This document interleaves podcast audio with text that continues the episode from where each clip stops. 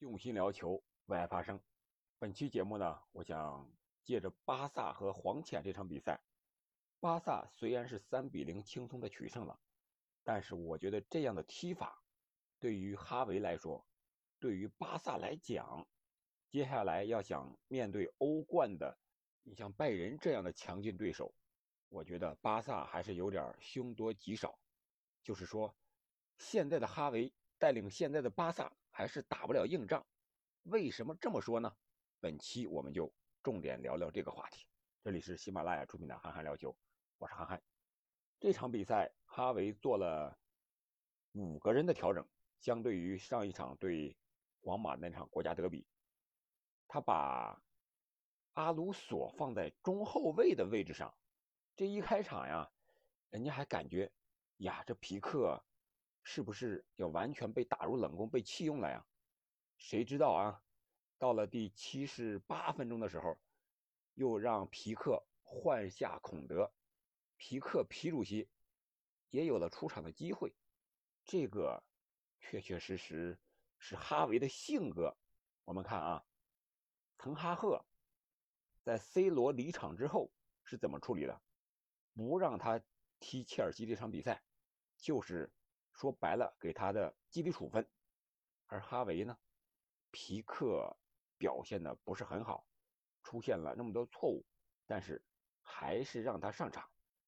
我们在看到一些小视频啊，说是皮克在场下热身的时候不是特别认真，感觉一种无所谓的态度。他自己估计都没有想到我还能上场，所以说他在热身的时候。别人都在那认真的来回的跑呀、拉伸呀，他在那儿简单的活动一下，扭扭腰、扭扭胯，然后靠着脚膝盖在那儿看看比赛。你说这样的态度，他能适应这种八大高强度的比赛吗？所以说这种性格可能让哈维执教起来对球员不是这么严格，讲情面过多，可能有好的方面。但是也有不好的方面，就是在打硬仗、要成绩的时候，你怎么能够把这个硬仗拿下来？我觉得这个方面可能哈维还需要历练，也是他欠缺的一个地方。通过这场比赛，我们来看看战术层面的一些东西。这场比赛巴萨是三比零胜了，这三个进球呢，就是在第三十一分钟到三十九分钟这七八分钟的时间里边。就把比利亚雷亚尔给拿下了，三个进球，我觉得就是他进攻上的一个节奏的变化和快反、前场高压逼抢相结合的一个结果，还是他强攻的结果吧。但是你遇上黄潜这样的人员不整情况下，可能可以；如果你遇见国米三座大山都在上面，遇见拜仁那么强硬的德甲对手。如果你还要用强攻，不讲究一点迂回的战术，或者说你连个掩体壕沟你都不挖，你这直接强攻的话，我觉得效果不会太好。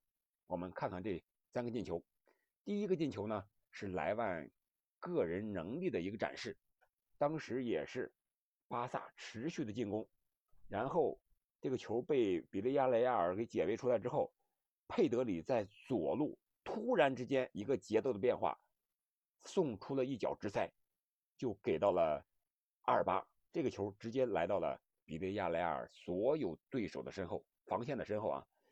阿尔巴直接传给了禁区之内的莱万。莱万是一个非常诡异的莱万转身，这个词儿可以给莱万定义一下：莱万转身，这就是一种天赋啊，天生的射手，在禁区之内靠着这个转身。晃过了门将，也晃过了盯防他的三个后卫，然后再用右脚推射破网。这个球完全展现了莱万的射手本色，不愧是今年的盖德穆勒奖得主啊！这是第一个进球。第二个进球呢，也是莱万进的，是佩德里在中场的一个抢断，铲球之后，这个球断下之后就来到了哈维的。不是哈维，加维的脚下，然后加维是传给了这个边路禁区边沿的这个莱万，莱万调整一下，用右脚兜射球门的远角，就是将比分改为了二比零。第三个进球呢是三十七分五十六秒的时候，也是一个快攻。这个快攻怎么来的呢？是中路德容向前带球推进的一个节奏的变化，突然向前加速，甩开中场盯防他的人员，然后将球传给莱万，莱万又传给加维，加维传给了边路的弗兰托雷斯。本场比赛他是打到了右边路，用右脚晃过了扑上来的后卫，然后用左脚又扣过一个人，然后右脚传门前，法蒂是拍马赶到，把这个球打进了。法蒂这个进球也有点意思啊，第一个推射还没进，打在了立柱上，立柱弹回来之后，又用他的右脚后脚跟把这个球给拨进了，有点险吧。但是总的来说，这三个进球就是在比利亚雷亚尔准备反击反攻的那一瞬间，压上的那一瞬间，后防空虚，然后巴萨是抓住了他的稍纵即逝的反击机会，这球就进了。可以说这场比赛巴萨的运气也不错，这几脚打门都进了。我觉得这几个进球啊，也和比利亚雷亚尔这个主力的左后卫佩德拉萨二十四分钟受伤下场有关。他受伤之后上来的是稍微年龄偏大一点的莫西卡，莫西卡在防守这一块明显是不如佩德拉萨，可能不是从左路他这一块发起的，但是。给他这个整个的四四二这个防守体系啊，还是带来了很大的影响。所以说，二十四分钟之后换人，然后三十分钟到三十八分钟开始进球，连进三个。你想一想，说和这个换人和这个受伤没有关系，我觉得是说不过去的。另外，在防守上，我们说巴萨的防守由攻转守这一瞬间，加维太重要了。巴萨缺少加维这样的能拼能抢，特别是在防守这一块拼抢的这样的人。无论是德容向前突破被人断之后，第一时间上去防守的是加维，还有这个拉菲尼亚上去之后，在前场被人给两三个人给夹击在那一块上去抢的还是加维。在边路，人家准备突破的时候。上去封堵的还是加维，到处都能看到加维的身影。他是科帕奖，确实是实至名归啊！特别是在防守这一块，在跑动上，本场比赛又是十二点一公里。想一想，这位年轻的小将，特别是在防守这一块做的非常到位，这也是巴萨缺少的，也是为什么哈维让他首发的一个重要的原因。而其他的中场的球员。你像老将布斯克斯替补也出场了，佩德里一直是踢满了九十分钟，他们俩在防守上相对来说是封线路的，而加维呢上去就是拼身体的，真刀真枪的给你干，在脚下就要给你断球。布斯克斯确实老了，他横向上调度把这个球转移起来可以，他不像德容这样有纵深的带球突进的能力，这是。布教授的这个一个短板，我觉得也是巴萨在防守上这一块儿回追能力偏弱，特别是布教授首发的时候坐在后腰这一块问题所在。那这场比赛为什么莱万能够进球？我觉得就是和这些强硬的对手相比，黄潜在防守力度上没有发挥出来上个赛季对欧冠对拜仁那种防守力度，他对莱万没有。派专人的人盯防，所以说莱万得到了非常轻松的、有很大空间的射门机会。你给这样的超级射手这么大的空间，他能不进球吗？但是对于巴萨来说，并不是所有的对手都会给你这么大的空间，特别是欧冠级别拜仁、国米这种对手，肯定不会给你莱万空间。所以说，对于巴萨来讲，就是要为莱万。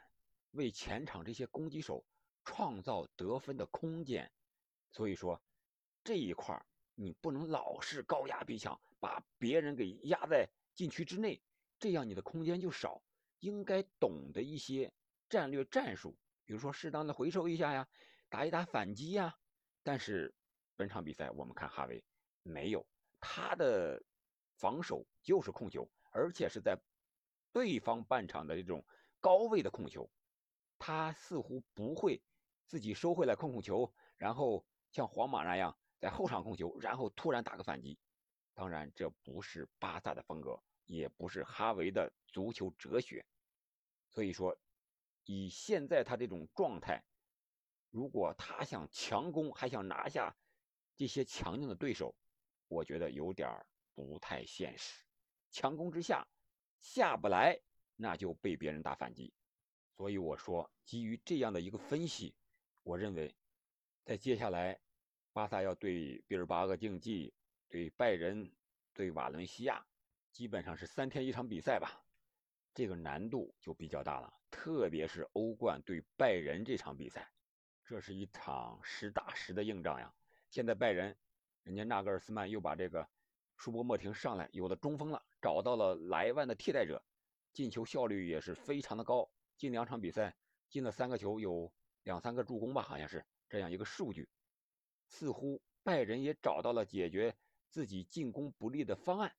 那来到欧冠再对阵巴萨，再实验一下，看看效果怎么样？我觉得巴萨如果他不变通的话，哈维不想点。